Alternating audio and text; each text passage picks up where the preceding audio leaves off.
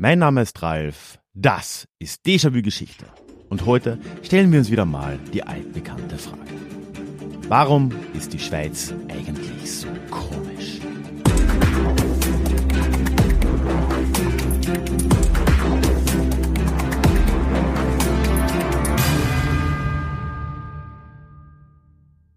Hallo und schön, dass du heute mit dabei bist. Mein Name ist Ralf, ich bin Historiker und Déjà-vu ist für alle da, die sich mit Geschichte beschäftigen wollen, um die Welt von heute zu verstehen und die von morgen ein wenig besser zu machen.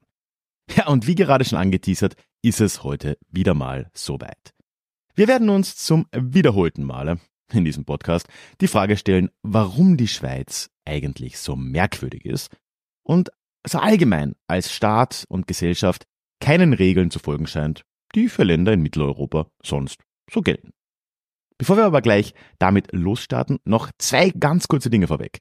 Erstens, bitte, wenn du das noch nicht getan hast, abonniere diesen Podcast in der App, wo du ihn gerade hörst. Das hilft mir enorm, also ganz, ganz großen Dank.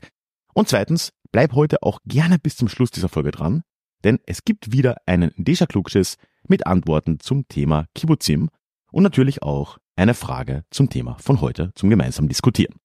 Und jetzt ab in den Süden oder Westen. Hängt ein bisschen davon ab, wo du dich gerade befindest.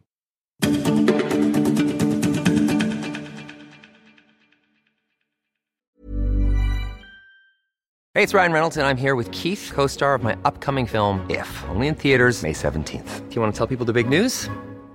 All right, I'll do it. Sign up now and you'll get unlimited for $15 a month in six months of Paramount Plus Essential Plan on us. Mintmobile.com slash switch. Upfront payment of $45 equivalent to $15 per month. Unlimited over 40 gigabytes per month. Face lower speeds. Videos at 480p. Active Mint customers by 531.24 get six months of Paramount Plus Essential Plan. Auto renews after six months. Offer ends May 31st, 2024. Separate Paramount Plus registration required. Terms and conditions apply if rated PG. Es ist ja nun wahrlich kein Geheimnis, Und ein schneller Blick auf eine politische Landkarte Europas genügt auch schon, um das zu erkennen. Die Schweiz ist irgendwie anders als der Rest. Alles, was in der europäischen Geschichte sonst normal wirkt, trifft hier scheinbar einfach nicht zu. Weltkriege machen wir nicht. EU oder ziemlich lange sogar UNO-Mitgliedschaft? Nein, danke.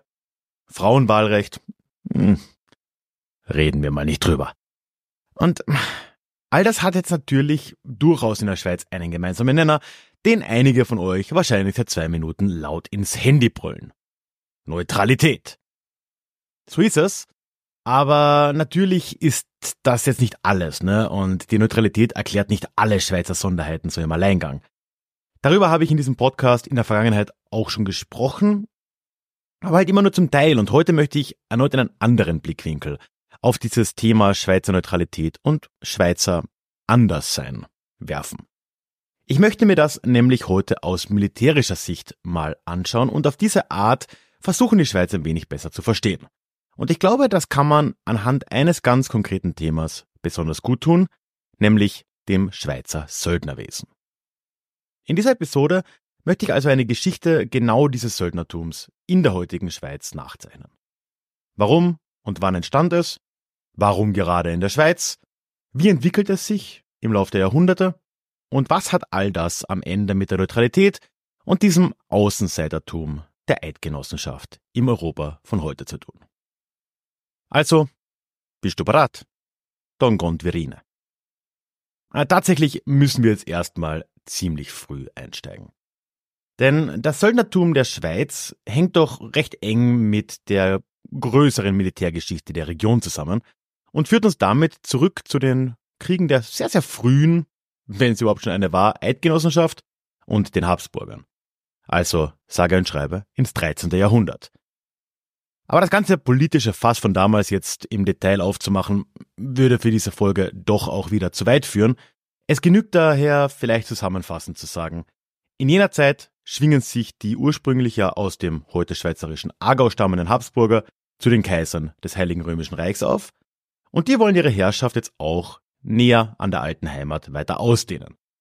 Dem stellt sich wiederum eine lokale Vereinigung von ursprünglich Uri, Schwyz und Unterwalden entgegen, die sogenannten Waldstädte um den nach ihnen benannten Vierwaldstätter See in der Innerschweiz. Und das ist wiederum die Wurzel der späteren Eidgenossenschaft.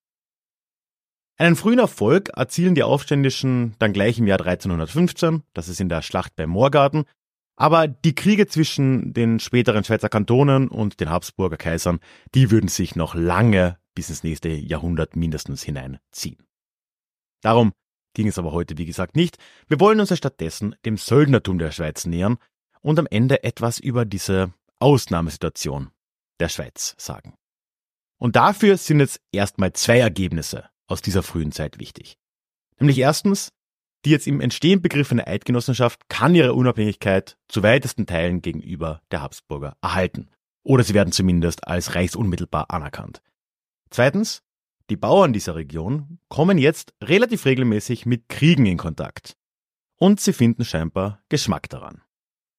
Die ständigen Auseinandersetzungen formen diese jungen Burschen aus den Innerschweizer Bergen bald zu wilden Kriegern, die ganz Europa das Fürchten lehren.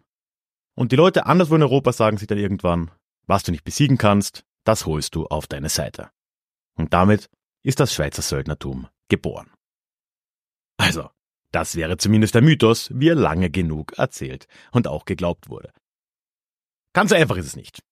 Aber was wir schon mit Sicherheit sagen können und was durchaus stimmt, wenn es auch deutlich weniger imposant wirkt, schon im 13. oder spätestens 14. Jahrhundert nimmt in der Schweiz eine Entwicklung jetzt ihre Anfänge, die bald als Reisläufer bekannt sein würde. Das heißt, junge Leute aus der heutigen Schweiz verlassen zunehmend ihre Höfe und gehen auf die namensgebende Reise, damals noch in der Bedeutung als Feldzug. Ja, und weil sie dabei nicht beritten waren, galten sie eben als Läufer, also als Reisläufer. Aber damals hat man sie auch oft Reisige genannt, es ist am Ende aber auch egal, weil heute würden wir ganz einfach Söldner dazu sagen. Aber die Krux an der Sache, das taten sie jetzt eben nicht unbedingt, weil sie wegen der Kriege gegen die Habsburger so irre kampferprobt, gewaltversessen und dadurch im Ausland beliebt gewesen wären. Zumindest noch nicht. Sie taten es viel eher aus dem Grund, warum in der Geschichte eben viele Menschen ihr Leben riskiert haben. Aus purer Armut heraus. Diese jungen Männer waren ja allesamt, wie ja natürlich damals überall üblich, in der Landwirtschaft tätig und konnten durch den Söldnerdienst im Sommer, wenn gerade noch nicht Erntezeit angefangen hat, ne, ein wenig was dazu verdienen. Und das alles war ja noch keine Besonderheit. Auch in anderen Regionen Europas gingen junge Männer im Mittelalter zum Geldverdienen in fremde militärische Dienste. Aber mit Ende des Mittelalters würde sich das doch in der Schweiz ganz gewaltig ändern und das wird dann auch der Moment sein, in dem diese Schweizer Söldner zu etwas gänzlich anderem werden und dabei nicht zuletzt eben auch die Schweiz selbst nachhaltig prägen würden. Wenn wir uns nun dem Ende des Mittelalters nähern, würde auch das vorhin von mir noch so lapidar zur Seite gewischte Element schlagend werden. Ab dem 15. Jahrhundert galten Schweizer Soldaten im Ausland nämlich tatsächlich als genau das, als kampferprobte, kräftige und damit anderen überlegene Kämpfer. Und die Könige Europas wollten nun wirklich ihren Teil davon haben. Aber woher diese Veränderung? Ja, das hatte wiederum im Kern mit den eidgenössischen Erfolgen in einem ganz speziellen Krieg zu tun, im 15. Jahrhundert, der jetzt aber nicht gegen die Habsburger ging oder gegen das Heilige Römische Reich, sondern gegen das westlich gelegene Burgund. Da offenbarte sich nämlich zum ersten Mal der durchschlagende Erfolg einer Schweizer Innovation in der Infanterie. Und noch dazu einer mit dem wohl geilsten Wort der deutschen Sprache, nämlich nannte sich diese Innovation der Gewalthaufen. Wie du aber vielleicht weißt, habe ich jetzt wahrlich wenig Ahnung von und eigentlich noch weniger Interesse an Militärgeschichte, also will ich das jetzt hier auch wirklich nur ganz, ganz kurz beschreiben, um mir auch keine allzu groben Fehler zu erlauben. Die große Neuerung in den eidgenössischen Armeen war im 15. Jahrhundert, dass sie sich mangels Ritter, die sie einfach kaum hatte, vor allem auf Infanterie stützte. Und sie begann jetzt, diese Infanterie mit Speeren bewaffnet in den Kampf zu schicken. In der Schlacht formieren die sich dann in so einer rechteckigen Formation, eben dem Gewalthaufen, und da sind Männer stramm in Reih und Glied ihre langen Speere in unterschiedlichen Winkeln nach außen gerichtet. Im Prinzip ist das, soweit ich das sagen kann, so ein bisschen wie ein Phalanx im antiken Griechenland und Makedonien, aber diese Idee hatte damals offenbar sonst keiner und diese Formation stellt sich jetzt als wirklich verheerend gegenüber den mittelalterlichen Rittern heraus. Weil deren Pferde haben sich oft einfach ganz geweigert, gegen diese Wand an Speeren überhaupt zu galoppieren, und wenn sie es doch taten, hat es oft mit einem Massaker an den Rittern und auch den Pferden geendet. Aber in Wirklichkeit war eigentlich auch das alles ein Strohfeuer. Wir sind ja immerhin im ausgehenden 15. Jahrhundert und damit ja nicht ohne Grund in einer Zeit ganz am Ende des Mittelalters. Auch wenn da diese Grenze zwischen Mittelalter und früher Neuzeit nicht so ganz klar ist. Die klassischen Ritterheere sind in der Zeit ganz allgemein auf dem Weg nach draußen und ganz wenige Jahrzehnte später würde auch der so neue und so effektive Gewalthaufen der Schweizer schon wieder obsolet werden, wenn nämlich dann Schießpulver und Artillerie in den europäischen Heeren Einzug hält. Aber das Timing war scheinbar wirklich günstig. Diese frühen Erfolge der Schweizer, insbesondere in den Burgunderkriegen, haben offenbar genügt, um einen gewissen Mythos der schweizerischen Kriegskunst und Überlegenheit zu etablieren. Und tatsächlich, wie vorhin gesagt, wollten jetzt Könige in ganz Europa diese Krieger in ihren eigenen Reihen haben. Und in der Schweiz fanden sich als Folge schon sehr bald Leute, die ihnen genau das auch ermöglichen würden. Und ganz nebenbei würden sie damit noch eine Grundlage für die moderne Schweiz schaffen. Man muss aber erstmal auch dazu sagen, spätestens ab dem Jahr 1515 hatten die Schweizer auch nicht mehr viel Besseres zu tun. Zumindest militärisch nicht, weil bis dahin hatte die alte Eidgenossenschaft ja durchaus noch eigene Großmachtambitionen. Da hat man ständig Kriege geführt um neue Gebiete. Die Schweiz hat sich ja auch vergrößert in dieser Zeit. Nach einer Niederlage gegen Frankreich und Mailand bei Marignano gab die Eidgenossenschaft das jetzt aber de facto auf. Ja, und ihre Männer, immer noch auf der Suche nach Zusatzeinkommen, waren jetzt eben frei, anderswo zu kämpfen. Das ist der Moment, wo das alte System der genannten Reisläufer langsam zu einer neuen Institution wird. In der Schweiz etablieren sich nämlich jetzt Militärunternehmer und auch Militärunternehmerinnen, denn das waren oftmals Familienbetriebe, nicht selten eben geführt von Frauen. Und die zogen jetzt ab dem 15. Jahrhundert gezielt auf die Höfe am Land und rekrutierten von dort junge Männer. Sie übernahmen dann deren militärische Ausbildung, organisierten die jungen Rekruten in Regimenter und dann exportierten sie diese ins Ausland. Und das wirklich überall hin. Frankreich war von Anfang an der wichtigste Vertragspartner und unterhielt schon in den 1450er Jahren, also sogar vor diesem Burgundischen Krieg, einen Schweizer Verband. Im Laufe der nächsten Jahrhunderte würden es aber fast 100 Verbände werden, allein in Frankreich. Aber auch in den Niederlanden, in Venedig, Spanien, Österreich, England, Neapel, wirklich, you name it, dienen jetzt beginnend mit dem 15. Jahrhundert Schweizer Söldnertruppen. Ah ja, und ab dem frühen 16. Jahrhundert dann ja auch noch in einem Land, wo wir sie heute noch kennen, nämlich im Kirchenstaat, dem heutigen Vatikan. In vielen Orten werden diese sogenannten Patronage-Ressourcen, wie es dann hieß, also das Geld, das dadurch reinkam, wirklich zur größten Einnahmequelle der gesamten Region. Was die Menschen betrifft, haben zeitweise fast 10 Prozent der männlichen Eidgenossen, also wirklich jeder zehnte Schweizer, in einer fremden Armee gedient. Ja, und die Militärunternehmerfamilien, die wurden oftmals zu den wohlhabendsten Mitgliedern der eidgenössischen Gesellschaft. Da kannst du dir wahrscheinlich auch denken, so ganz unumstritten war das damals dann natürlich auch nicht. Es waren eben vor allem diese UnternehmerInnen, die von dem Geschäft profitiert haben. Sie stiegen als Folge gesellschaftlich und auch politisch übrigens auf. Die Söldner selbst kehrten dagegen in bis zu 30 Prozent der Fälle nie mehr aus ihren Diensten zurück oder sie taten es als Kriegsinvalide. Kritik an der Praxis beginnt also eigentlich schon in dem Moment, wo die Praxis beginnt, so um 1500. Und nicht zuletzt war sogar der große Schweizer Reformator Huldrych Zwingli ein großer Gegner des eidgenössischen Söldnertums. Aber bekanntlich ist es ja so, und in der Schweiz wahrscheinlich noch mehr als anderswo, solange die Gelder in die Taschen derer fließen, die wirklich was zu sagen haben, ändern sich solche Zustände doch eher selten. Und so würde es auch in diesem Fall noch gut 200 Jahre dauern, bis die Praxis des Söldnertums in der Schweiz ernsthaft in Kritik gerät. Obwohl, wie gesagt, die Vorzüge der Schweizer Kämpfer schon längst obsolet Hey, it's Ryan Reynolds and I'm here with Keith, co-star of my upcoming film If, only in theaters May 17th. Do you want to tell people the big news? All right, I'll do it. Sign up now and you'll get unlimited for $15 a month in six months of Paramount Plus Essential Plan on us. Mintmobile.com slash switch. Upfront payment of $45 equivalent to $15 per month. Unlimited over 40 gigabytes per month. Face lower speeds. Videos at 480p. Active Mint customers by 531.24 get six months of Paramount Plus Essential Plan. Auto renews after six months. Offer ends May 31st, 2024. Separate Paramount Plus registration required. Terms and conditions apply if rated PG. Im 18. Jahrhundert ist es dann soweit, dass sich auch in der Schweiz langsam mal die Einschätzung durchsetzt, dass der Export von jungen Männern zum Sterben vielleicht nicht nur Vorteile für die Volkswirtschaft hat. Die Schlacht bei Malplaquet im spanischen Erbfolgekrieg hat da eine besonders große Debatte ausgelöst, weil da halt auf beiden Seiten eidgenössische Söldner gekämpft haben und am Ende ganze 8000 von ihnen gefallen sind. Aber es gab da doch auch noch einen anderen Grund im 18. Jahrhundert, nämlich haben auch die Einkünfte nachgelassen weil angefangen mit Preußen gingen die Staaten Europas ja immer mehr dazu über, stehende Armeen aufzustellen und sich eben nicht mehr auf Söldner aus dem Ausland zu verlassen. Und trotz all dem endete natürlich nichts davon einfach so über Nacht. Es würde dann noch bis zur Gründung des modernen Schweizer Bundesstaats im Jahr 1848 dauern, dass der Kriegsdienst in fremden Heeren dann auch politisch langsam mal eingedämmt wird in der Schweiz.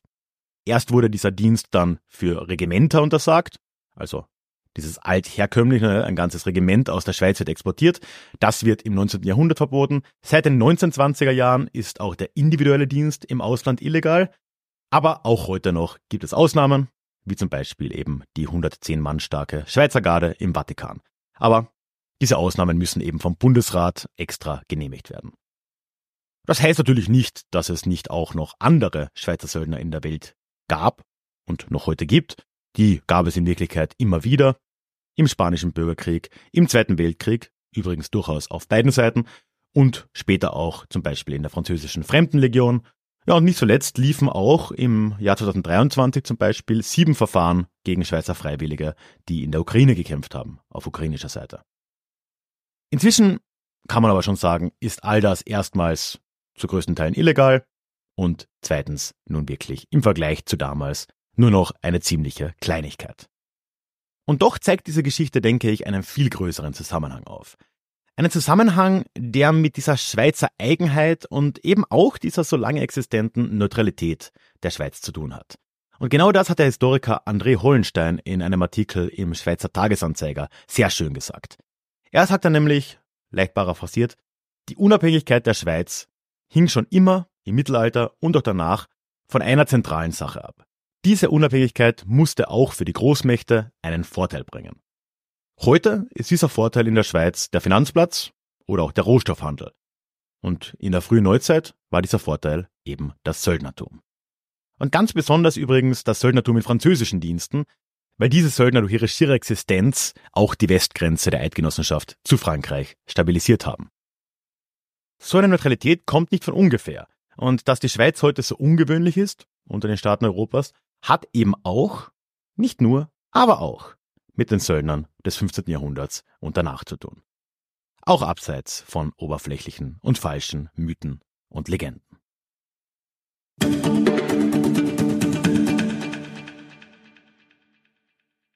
Bevor wir jetzt gleich zum Klugschiss dieser Woche kommen, möchte ich dich wie immer noch an dieser Stelle einladen, in den Déjà-vu-Geschichte Newsletter zu kommen. Warum solltest du das denn tun? Nun, Einerseits gibt es dort alle zwei Wochen Geschichte in dein Postfach. Ich erzähle dort von historischen Begebenheiten aus meinem Alltag, Neues vom Podcast und was sich so sonst bei Déjà-vu und mir tut. Du bist im direkten Austausch mit mir. Das heißt, ich kann dich erreichen, du kannst auf jede E-Mail antworten und ich melde mich garantiert bitte zurück. Funktioniert wirklich wunderbar. Ja, und als Dankeschön gibt es ein exklusives Hörbuch nur für EmpfängerInnen meines Newsletters namens Psoffene Geschichte, wie Alkohol die Geschichte prägte. Das bekommst du direkt nach der Anmeldung zum Download. Und damit kommen wir jetzt aber auch zum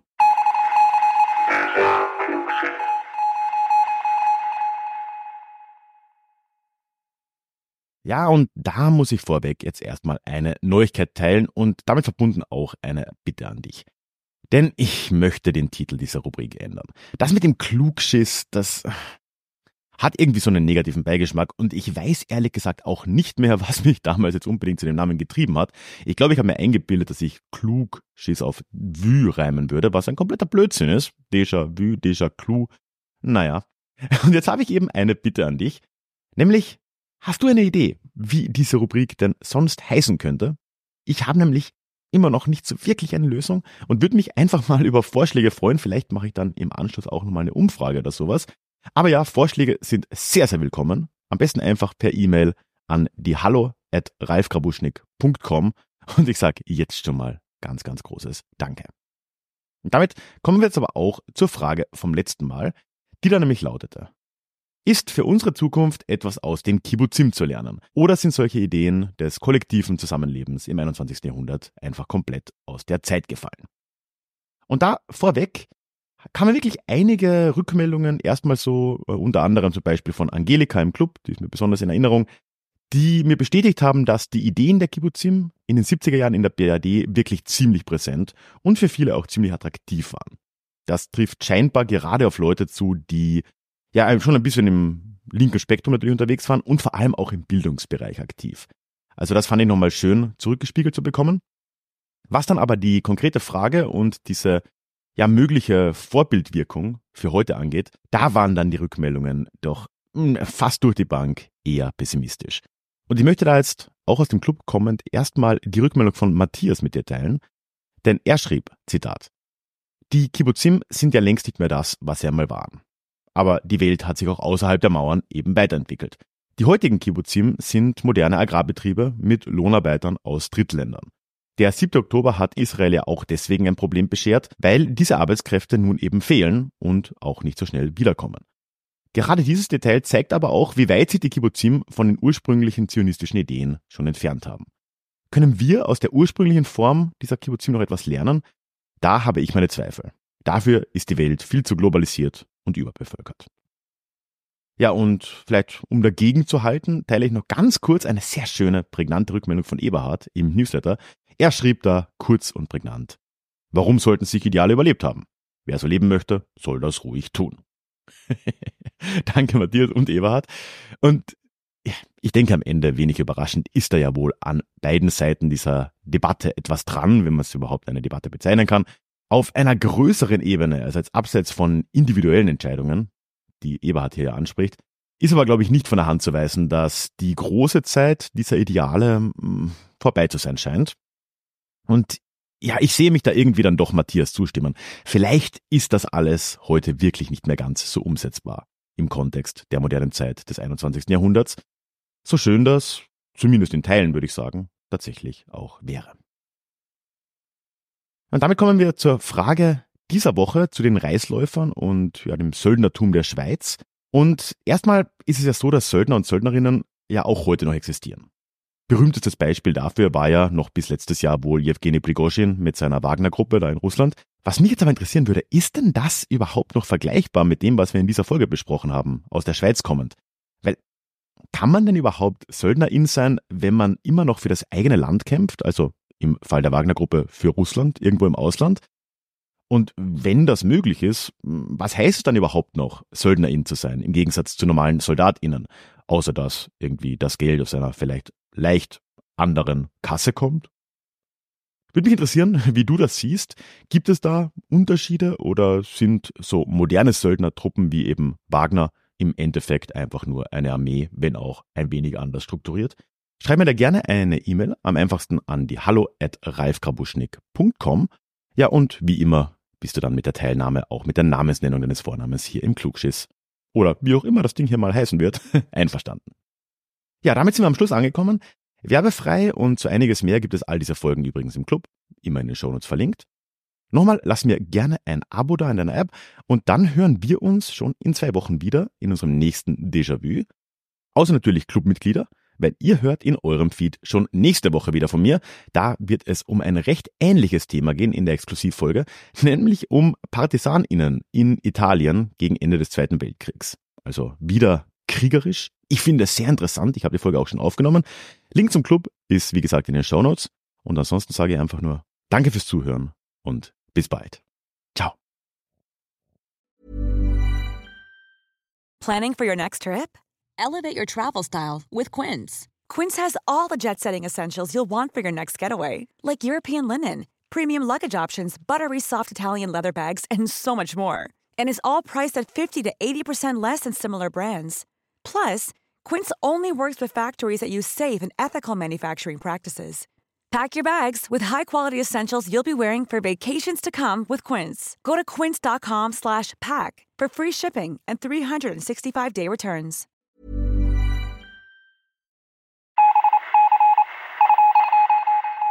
Möchtest du dich noch mehr mit Geschichte beschäftigen? Dann werde doch Teil der Community und hol dir deine persönliche Dosis Geschichte regelmäßig ins Postfach. Mit dem Déjà-vu Geschichte Newsletter.